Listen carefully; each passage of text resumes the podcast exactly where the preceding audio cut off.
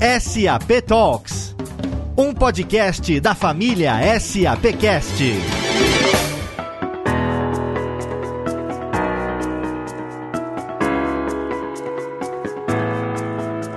Olá pessoal, estamos aqui hoje no nosso primeiro SAP 360, que a ideia é a gente ter uma mesa redonda para a gente bater um papo com especialistas de mercado sobre temas importantes para o novo modelo da economia da experiência.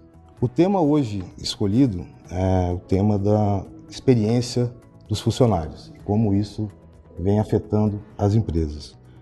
Antes de apresentar os meus dois convidados, eu quero contextualizar um pouco, mostrando a importância desse tema no mundo. A gente sabe que a economia da experiência mudou a forma com que as empresas estão fazendo seu negócio. Hoje, a, o que você entrega é a parte do que faz um, um, um cliente comprar o seu produto, um funcionário estar genuinamente engajado na sua empresa e as pessoas terem a conexão com a sua marca. A gente vê claramente que no dia a gente sofre ou passa por várias experiências, sendo elas boas, ruins, mas são as grandes experiências que fazem a gente ter o link com as marcas que a gente consome. Nesse contexto, existe um grupo de, dos principais CEOs de empresas americanas que se reúnem há 45 anos e eles dão o driver né, de como as empresas conduzem os seus negócios, quais são os princípios dessas empresas. E há mais ou menos 45 anos eles definiram o que a gente tem de negócio hoje, a forma que as empresas trabalham. E isso é muito interessante, porque até então algumas variações, mas sempre era focado em primeiro lugar em maximizar os lucros e dar o retorno para os seus acionistas. Dado interessante, ano passado esse grupo dos 200 grandes é, CEOs de empresas é, mudaram um pouco o statement dessa, desse direcionamento e o propósito das empresas. Olha que dado interessante. Eles disseram que agora o direcionamento das empresas tem que ser, primeiramente, nas pessoas tendo como objetivo final a satisfação dos funcionários, a satisfação da comunidade e, por consequência, seus clientes. Outro dado muito importante, pesquisa de 2016 e 2018 da Gallup, mostra claramente que um profissional engajado, um profissional com uma boa experiência dentro do seu ambiente de trabalho, ele é capaz de produzir mais 17%, ter mais de 17% de produtividade. E as empresas que proporcionam isso conseguem ter por funcionário, um crescimento de três vezes a receita por funcionário. Então, e diminuindo também a sua a rotatividade, o seu turnover. Ou seja, o mundo hoje está diferente. O RH conseguiu, enfim, ter uma posição estratégica nos boards das empresas e esse desafio é o que eu quero fazer, esse pano de fundo para a gente discutir com dois especialistas do mercado.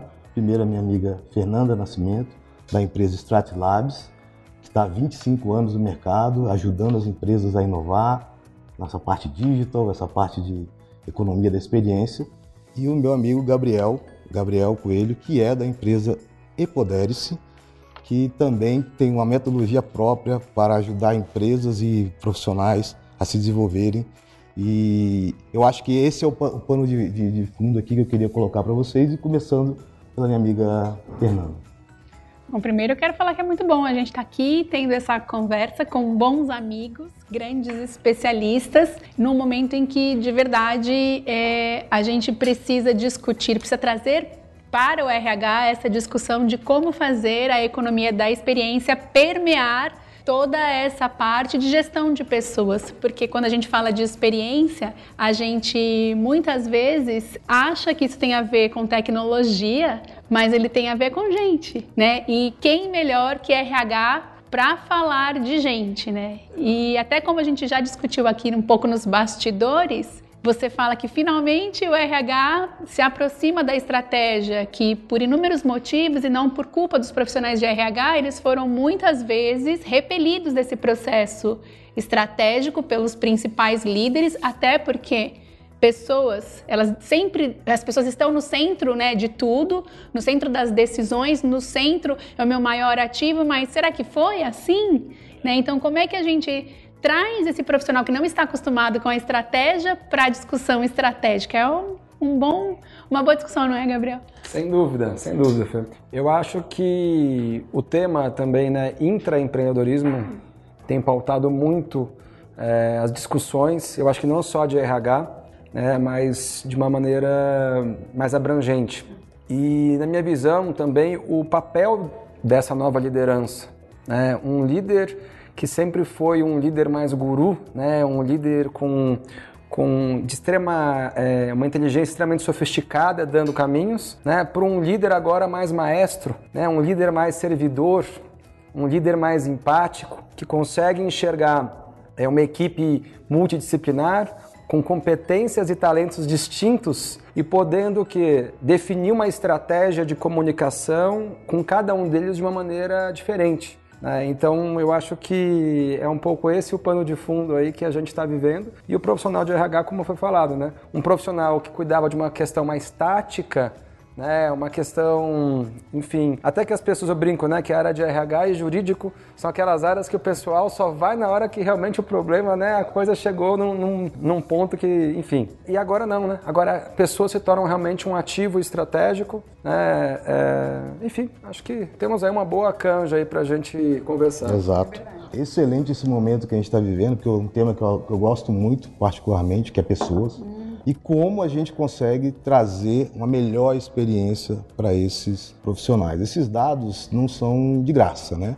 Essa mudança que está tendo no mercado, como você bem falou, hoje tem as startups que estão aí oferecendo coisas que a gente tem no nosso dia a dia para dentro de soluções corporativas. E a gente tem também os anseios dos profissionais que são completamente diferentes, como bem falaram, o que é bom para um talvez não seja bom para o outro, e hoje essa personalização do como o RH tem que tratar os profissionais é algo único e é um desafio que a gente está aqui para ajudar os gestores é, de RH das empresas. Então, é isso. Assustador? Será que é assustador? Às vezes dá um medinho, né?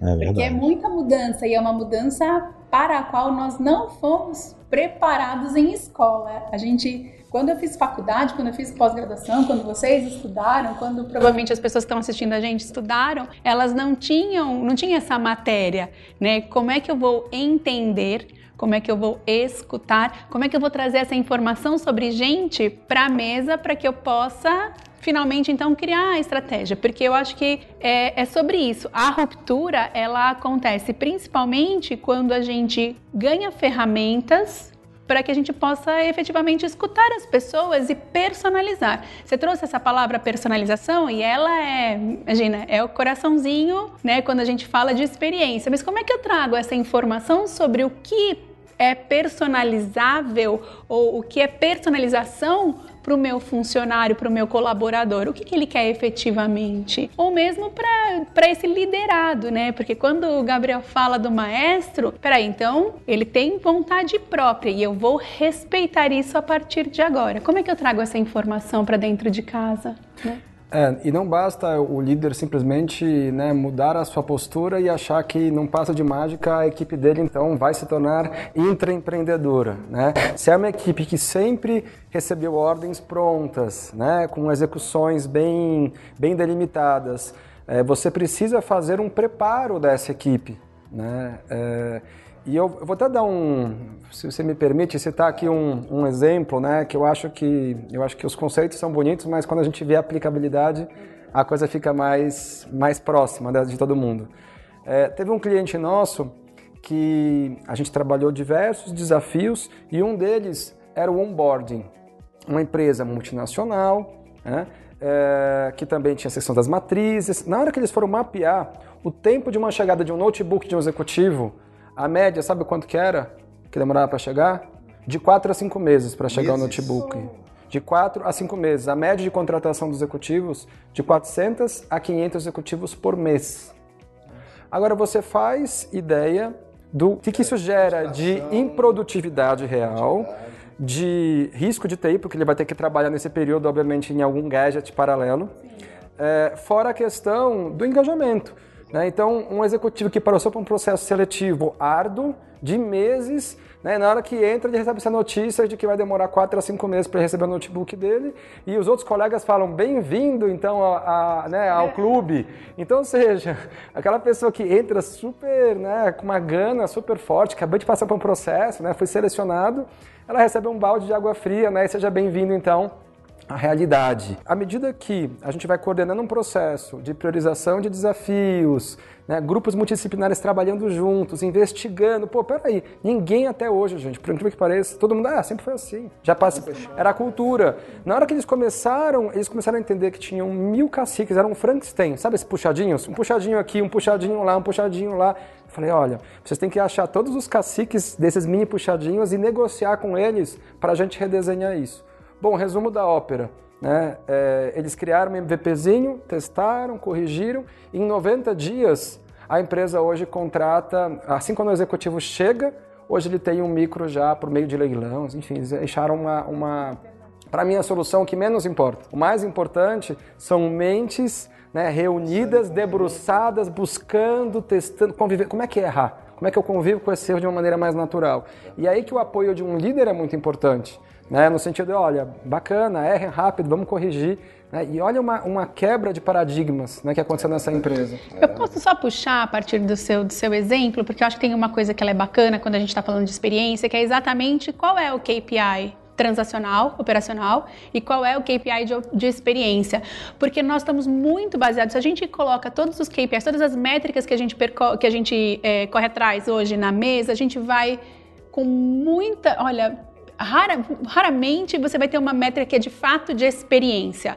Nós todos temos o setup das métricas transacionais, operacionais. E o que é operacional é bom para a corporação, mas não é bom para o meu funcionário, não é bom para o meu cliente, não é bom para o ecossistema. Mas eu estou correndo atrás daquela métrica que é padrão e que se chega na reunião de board, ela está ok. A empresa se dá por satisfeita. O seu ponto é crucial. As empresas, quando dependendo do nível de, de, de avanço nas tecnologias de HCM que elas possuem, elas realmente estão preocupadas com os dados operacionais. Os dados transacionais, quantitativos, né? Falta um pouco do qualitativo, que é como você fazer esses engajamentos nos momentos que o profissional passa pela empresa, a jornada desse profissional na empresa. Se o profissional tem um problema no onboard dele, de quatro meses para receber um, uma máquina, de não sei quanto tempo para receber os acessos que ele precisa, que a gente sabe que acontece. Ele está lá sendo cobrado e ele não tem acesso para fazer as, as, a, a, o trabalho dele. Então isso aí é realmente algo que a gente tem que entender na raiz. Não adianta você olhar só números, você tem que entender, como o Gabriel colocou, é, pensar fora do, do padrão, fora da caixa, usar pessoas que conhecem de outras áreas para poder trazer um engajamento completo do time. Então, acho que está claro para a gente que o RH agora, nessa posição preponderante dentro da estratégia das empresas, vai ter mais força para poder, acho que, trazer à tona ou alavancar os seus projetos. E aí, eu acho que esse é o nosso trabalho como é, empresa e conselheiros de ajudá-los nessa nova jornada, né?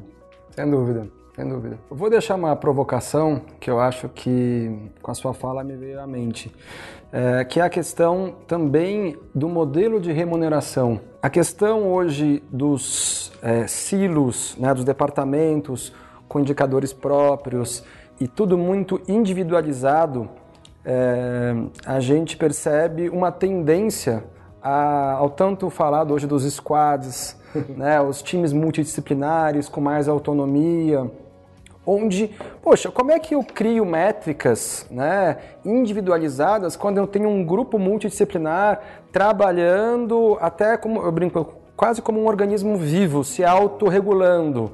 Entende? Assim, a gente tem discussões profundas que estão, vamos dizer, na parte da fundação das corporações, né, que é a remuneração, que é algo extremamente sim. relevante e, e, sensível. e, sensível, e que de repente a gente começa a ver né, emergindo novos formatos, e eu particularmente acredito numa grande transformação é, organizacional, estrutural, é, onde a gente vai ter esses debates, é, enfim, eu acho que vão ter outros indicadores aí para a gente conseguir mensurar né, essa, essas, esse sucesso, entre aspas, desse executivo. Né? Bom, você falou um, um tema importante que a gente estou trazendo aqui já para a gente debater, essa questão dos silos organizacionais. Muito em função do que cada um tem de objetivo, isso gera, sobremaneira, uma, uma frustração para os profissionais. Às vezes eles ficam ali com um monte de processo, um monte de informação, não sabem onde buscar. O processo é complexo porque as empresas estão mais complexas hoje e gera os silos de de trabalho, que onde ele está mais preocupado em entregar o dele e não sabe qual é o papel dele no todo. Então, assim, como a tecnologia, na visão, e é claro, as metodologias que tem por trás disso, a tecnologia pode ajudar a, a gente acabar ou tentar minimizar essa questão dos silos dentro do trabalho, fazendo, mostrando que o profissional ele tem que ter um papel fundamental no resultado final. Ele não tem que saber o que é o papel dele só no trabalho que ele exerce. Então, assim, qual a ideia de vocês com relação a como a tecnologia pode ajudar, essas tecnologias de ponta hoje podem ajudar nesse sentido de acabar com esses silos das organizações? Eu acho. Vou começar. Por favor. eu acho que. Vamos primeiro. Né? é porque você olhou. eu acho que a, a, o primeiro passo é a gente entender o que eu quero disso tudo. Porque as empresas elas têm uma. Não vou falar mania, né? Porque parece que é né? uma tendência de não compartilhar as informações. A gente ainda guarda informação no cofre. A gente ainda esconde os resultados das pessoas como se informação não fosse perecível, como se informação não fosse também é, é, é, um ativo, porque informação é ativo, mas que ela, primeiro, ela é volátil, né? E ela também não, ela não é, já porque até por ela ser volátil, ela não é estática, ela não significa nada se ela for só informação, se ela não for transformada em estratégia, ela não for transformada em alguma, em alguma ação que possa ser efetivamente palpável. Então, um, acho que um, um dos maiores é, uma das maiores dificuldades hoje do funcionário é compreender o que sua empresa efetivamente quer. Qual é o meu papel aqui e onde eu tenho que chegar? Porque talvez isso seja muito claro para o board, mas isso não é claro para quem está lá embaixo na pirâmide. E se eu não sei o que a empresa quer de mim, como é que eu vou atingir esse negócio? E se ela não me mostrar ao longo do tempo se eu estou indo bem ou não, né, os, os mecanismos, se ela não tiver mecanismos de controle que também me permitam avaliar a minha a minha participação nessa, nessa métrica que, é, que tem que ser importante, é, o que eu estou fazendo aqui? Então eu vou trabalhar pelo individual. E o ponto importante, né, Fernando?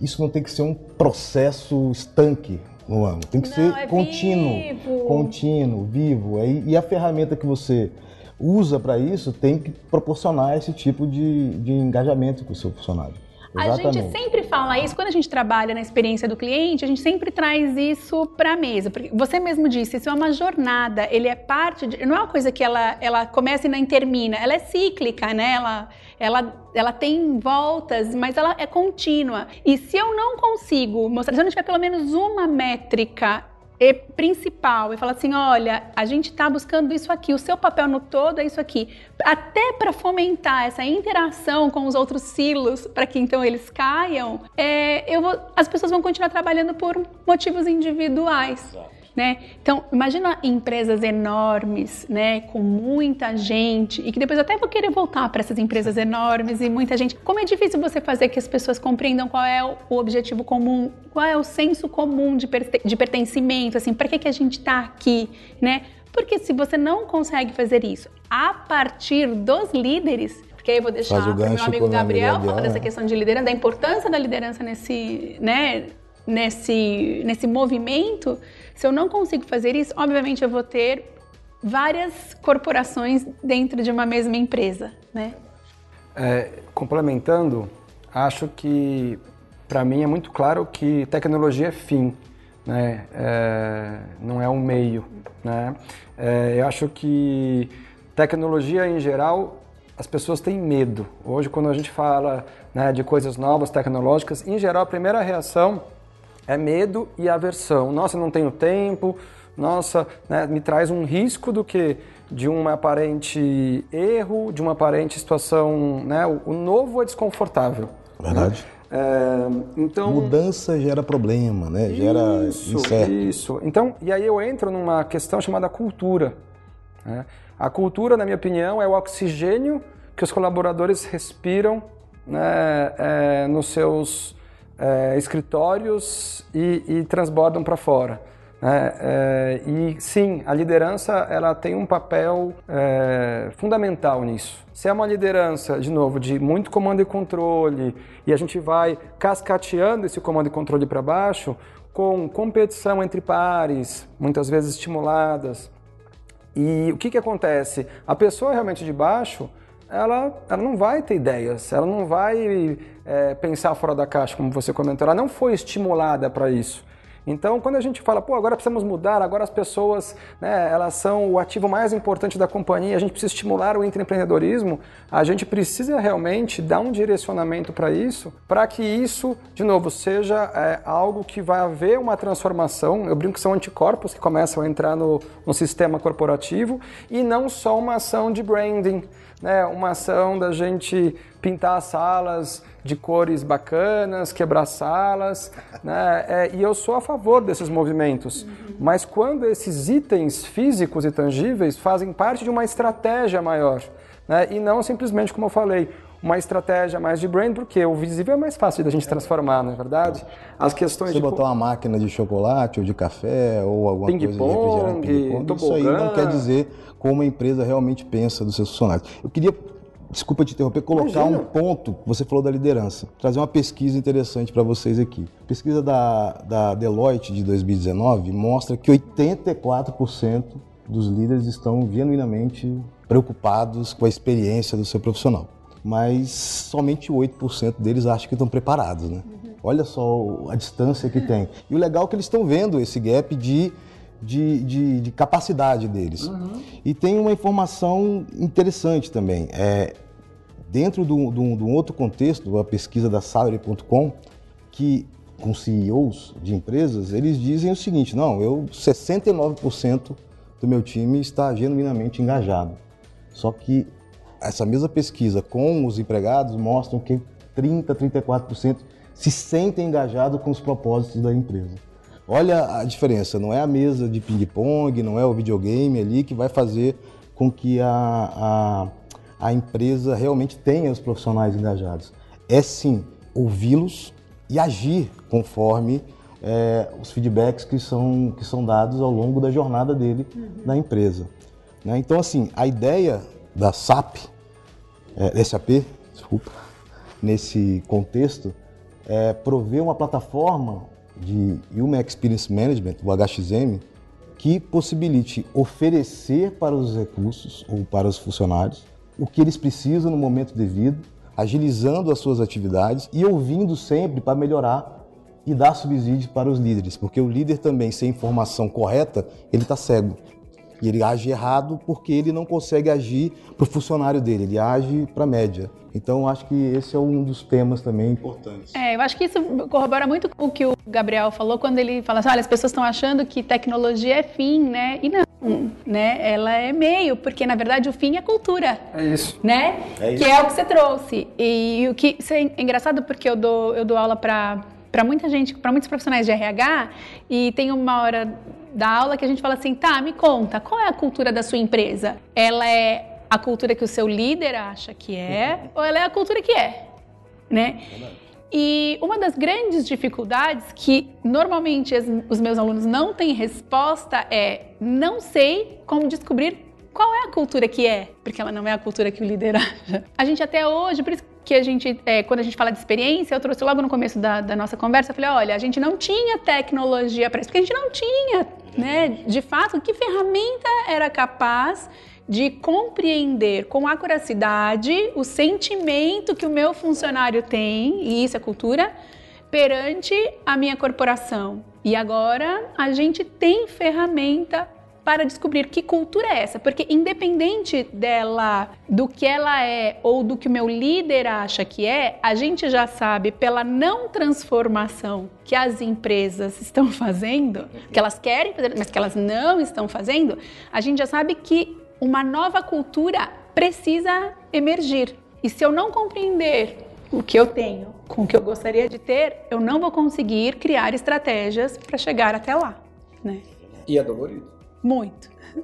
É, não vai ter Se como fosse a gente... fácil, não precisaria da gente aqui também. né? Pois é. Sem dúvida. Mas É, eu a gente que não teria emprego, uma- olha isso. É, Eu, eu brinco que um ótimo excelente, um termômetro de cultura da empresa é o... A gente falava que antes era rádio pirata, né? Agora é o WhatsApp pirata. What's WhatsApp pirata? pirata. né? Porque verdade. ali você vai exatamente perceber como que as informações acontecem, né? Enfim, ali você começa a perceber o tom, o estilo. Dá para você pescar muito da não qualitativa, né? não qualitativamente, mas você consegue não quanti principalmente, né? Por, por bases científicas, mas ali você capta a temperatura de muitas coisas que acontecem, né? Por vamos dizer for real, e não na, no speech ali da, da liderança. Mas tem uma coisa que ela é legal, Gabriel, é que, por exemplo, a gente até hoje, quando a gente falava de marketing, a gente tinha ferramentas que eram capazes de monitorar as redes sociais por palavras-chave e a gente consegue compreender. Por termos é,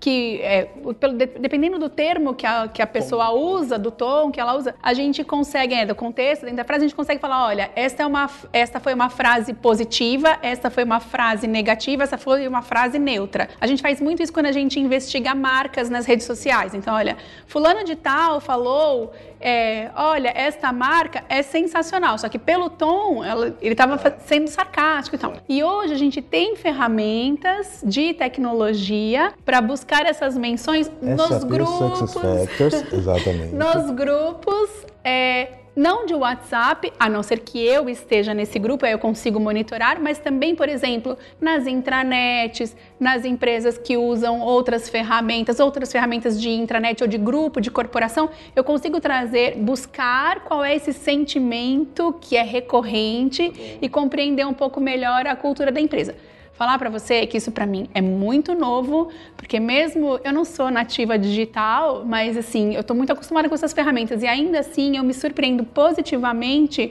quando eu encontro uma ferramenta como essa que me permite compreender a emoção. Para quem está aí assistindo a gente e tem um pouco, fala assim, hum, eu não entendi direitinho como é isso, eu convido você a buscar no YouTube o algoritmo da vida, que é um exemplo de como a, a SAP apoia a busca de termos suicidas, né, para um projeto específico e que eu acho que fica e como a gente ajuda essas pessoas que eu acho que fica um pouco mais claro de compreender. E isso é possível fazer dentro dos grupos das corporações.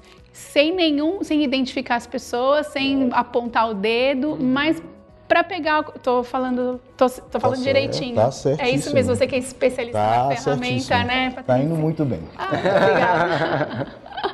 Mas eu acho que é isso, é bom, bom ponto. Eu acho que é, é, é uma nova forma das empresas terem soluções para os recursos humanos que tragam boas experiências ou excelentes experiências para os seus profissionais e, ao mesmo tempo, tenham também os dados operacionais, porque eles são base, são Sim. importantes, mas eles, você tem que ter também os dados de como o profissional se sente ao longo da sua jornada. É uma combinação, empresa. né? Tem que ser É. bom para a empresa, tem que trazer lucro, Sim. mas eu também profissionais engajados, profissionais motivados, como a gente já apresentou na pesquisa anterior, eles geram mais Uhum. receita para a empresa, eles são mais produtivos. É o ciclo virtuoso. É um su- ciclo positivamente né, virtuoso. É isso. Tema importante que a gente precisa também é debater aqui, os nossos especialistas, que é a autonomia que as empresas dão para os profissionais trabalharem da onde quiser, o famoso home office. É, isso tem, tem uma série de fatores que são envolvidos nisso, mas o importante é que a empresa dê os recursos adequados, tecnológicos e de tempo para que a pessoa que tem pessoas que dão valor a isso. Então a tecnologia que está por trás disso, ela tem que ser segura, ela tem que ter o ambiente independente de onde ele esteja, mas aí tem o fator humano, que às vezes o que é bom para um não é bom para o outro, e eu acho que esse é o tema que a gente precisa também explorar um pouco mais. Mas antes de explorar, eu queria trazer alguns dados de mercado Ah, ótimo. né, sobre as gerações. É, existe uma pesquisa também nos Estados Unidos que mostram que o tempo de permanência de um profissional na empresa ele caiu nos últimos anos de 15 anos para 4 anos. Ou seja, turnover, e são profissionais que saem da empresa, não são que são demitidos da empresa. E, de, e, e, quando a gente pega a geração nova, esse número vai de 2 a 3 anos. Por mês, nos Estados Unidos, 2 milhões de profissionais saem do emprego e uma das alegações, as principais alegações é condições de trabalho e não se identificar com o que a empresa oferece para ele trabalhar. E quando a gente pega esse número e vai para os milênios, né, a nossa galera, hum. 70% deles dizem que não tem o, o, tipo de tecnologia que eles têm na vida dele. Ele vai para a empresa, não se identifica e ao mesmo tempo ele fala, que eu, essa empresa não, eu não me encaixo no modelo dessa empresa. Olha, olha o problema que temos aí ao longo da, da jornada para os gestores de RH da empresa, né? E Fernanda, debater um pouco sobre esse tema, fica à vontade, por favor. Olha, às vezes eu me sinto muito privilegiada de ser dessa equipe de transição, às vezes eu falo assim, meu Deus, onde eu fui né, amarrar meu burro? Porque é muito complexo. A gente passou por. É, eu tenho 47 anos e eu passei ao longo da minha vida por diversas transições. Eu acho que a, é, a mais significativa é hoje essa transformação digital, que tem um papel super significante ou significativo dentro da vida do millennial, né? É, e assim, vou falar para vocês, acho que a gente vai, vai ter cada vez mais transições. Eu, tô, eu vivi, sei lá, três grandes transições e eu acho que eu vou viver mais, até o final da minha carreira, mais 15. vai ser cada vez dinâmico. mais dinâmico. Eu acho que tem uma questão aí que é, ela é humana, da falta de preparo de quem é geração X e até de quem é do começo dos millennials, lá quem está com uns 35, 38 anos, para os Y, o Z e daí para frente, né? São duas. É, é, muito complicada essa, essa, esse conflito de gerações. Eu acho, por exemplo, fantástico como é, algumas empresas tipo a SAP tem lá um comitê é, especial, né, para lidar com essas diferenças de geração, porque isso é dramático, é sofrido. Eu mesma, embora coloque todos os dias na minha cabeça né, dentro do mundo dos millennials, eu sofro com essa transição. Eu sofro na hora de gerir né, essa galera, porque eu preciso parar, pensar e romper todos os dias com os meus valores ou com, enfim, com a minha cultura. Enfim, isso é talvez até com o preconceito que a gente faz de algumas questões. Não preconceito na parte negativa, é o preconceito que você faz de uma forma de trabalhar. Para você é o correto, talvez para eles não, eu não vejo assim, então isso é um desafio. Realmente. É um desafio. Até porque a gente tem hoje uma valorização muito grande desta nova, é, desta nova geração, né? Então, eles teoricamente vêm já transformados digitalmente, eles teoricamente vêm com um chip é, o chip já virado para o né, pro digital, eles têm uma compreensão que é maior desse mundo tecnológico que eu não tenho, mas que de fato eu não sei se eles têm, ou na verdade eles têm, mas eu não sei se eu não tenho. Porque talvez eu tenha uma dificuldade maior, mas eu tenho uma predisposição maior para o aprendizado, que eu acho que também é uma, um preconceito que a gente precisa quebrar. Né? Será que a pessoa que ela tem, é mais velha, que ela já tem mais tempo de mercado, ela de fato não consegue, eu acho que ser igual ao millennial não, mas ela consegue, ela tem a disposição de aprender. Eu acho que a gente tem mais medo do que é, capacidade de aprendizagem nesse, nesse quesito digital.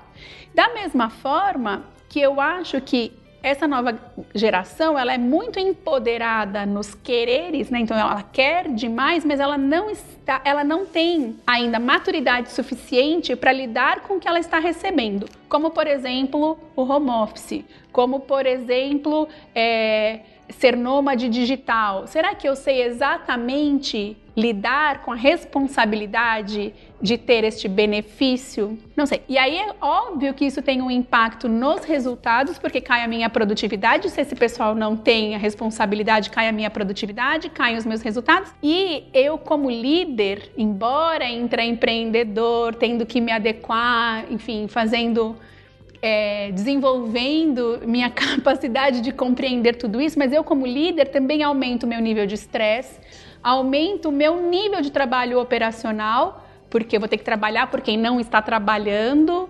Enfim, né, tem impactos que eu acho que eles ainda. A gente não está totalmente preparado e ambientado. Não sei se a gente vai ter poder para isso, né? Ou tempo para isso, porque vai mudar. O que, que você acha? É, eu acredito que, de novo, a gente volta na história de cultura e modelo de liderança. É, o líder simplesmente, ah, agora nós vamos fazer home office, de novo, será que essa é a melhor maneira? Será que as pessoas estão preparadas para essa autonomia? Será que o seu estilo, porque cada pessoa tem as suas habilidades, será que o seu estilo, se for um estilo interativo, não vai se dar bem no ambiente sozinho, isolado?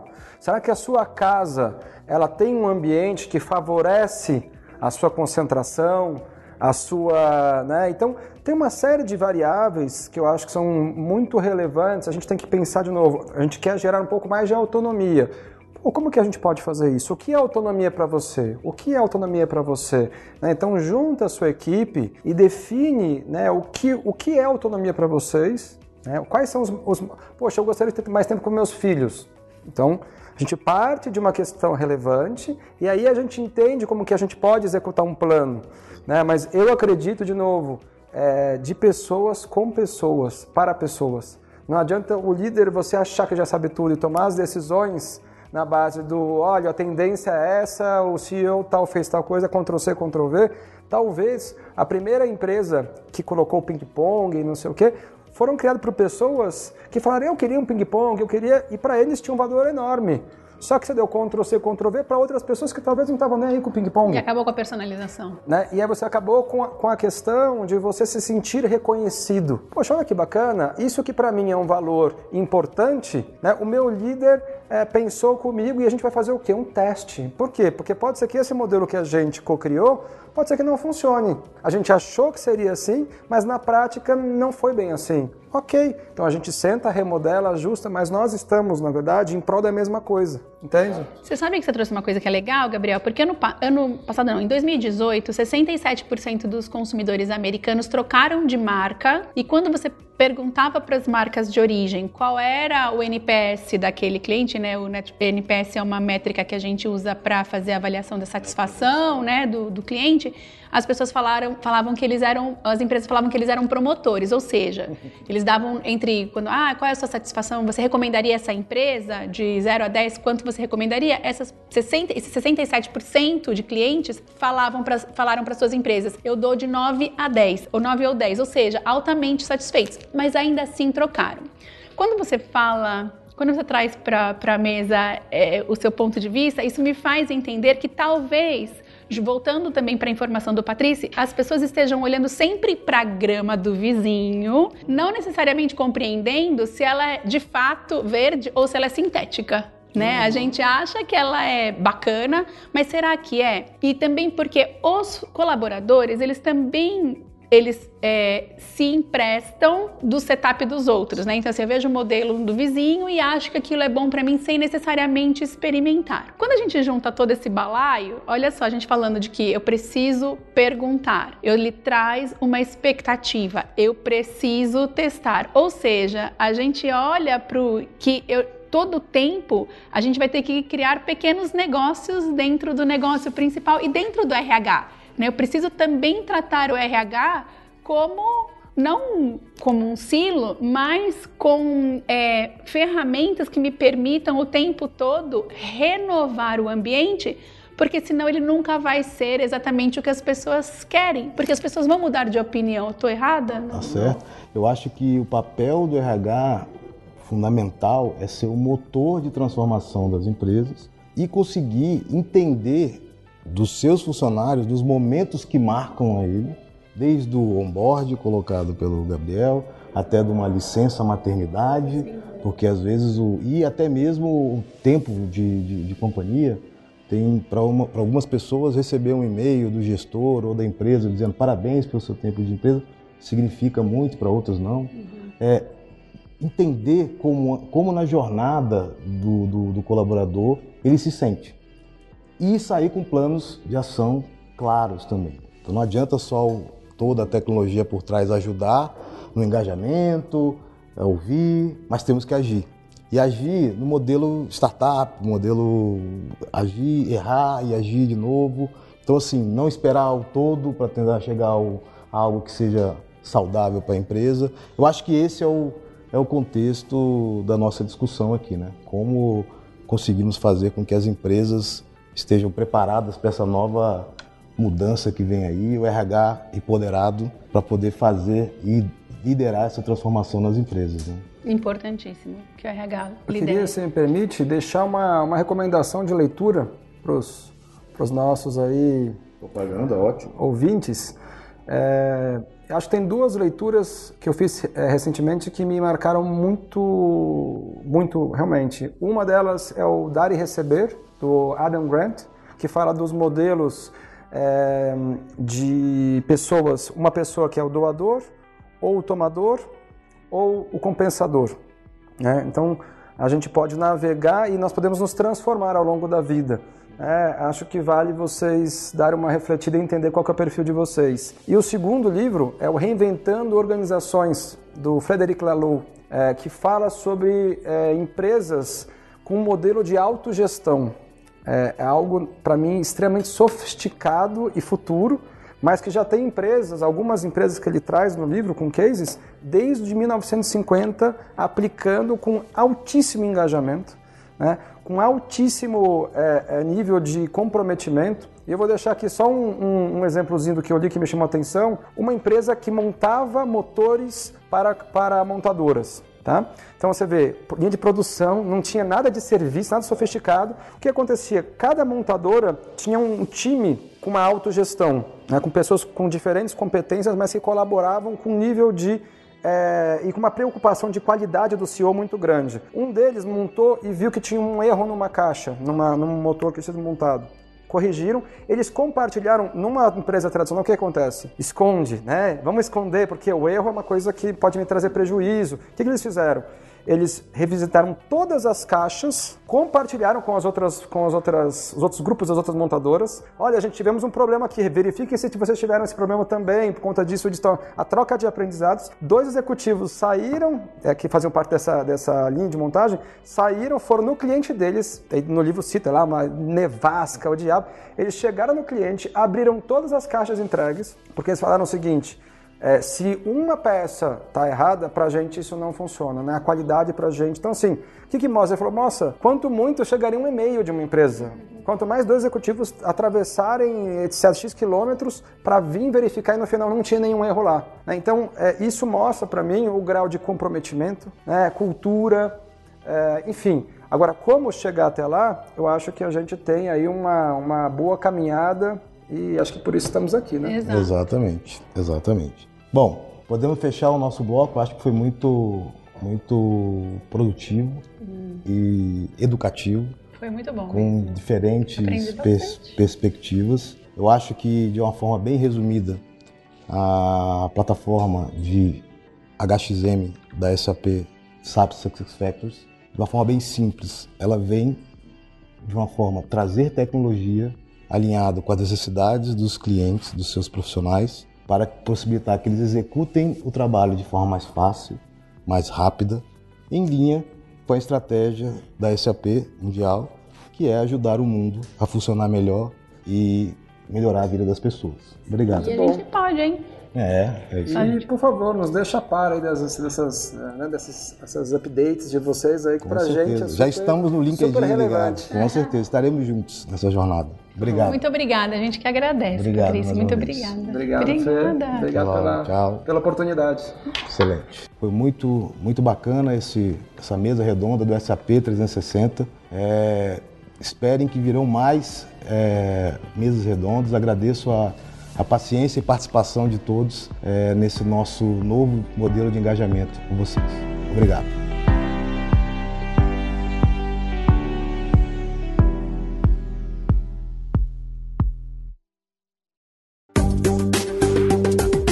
Para mais conteúdo SAP, acesse sap.com.br.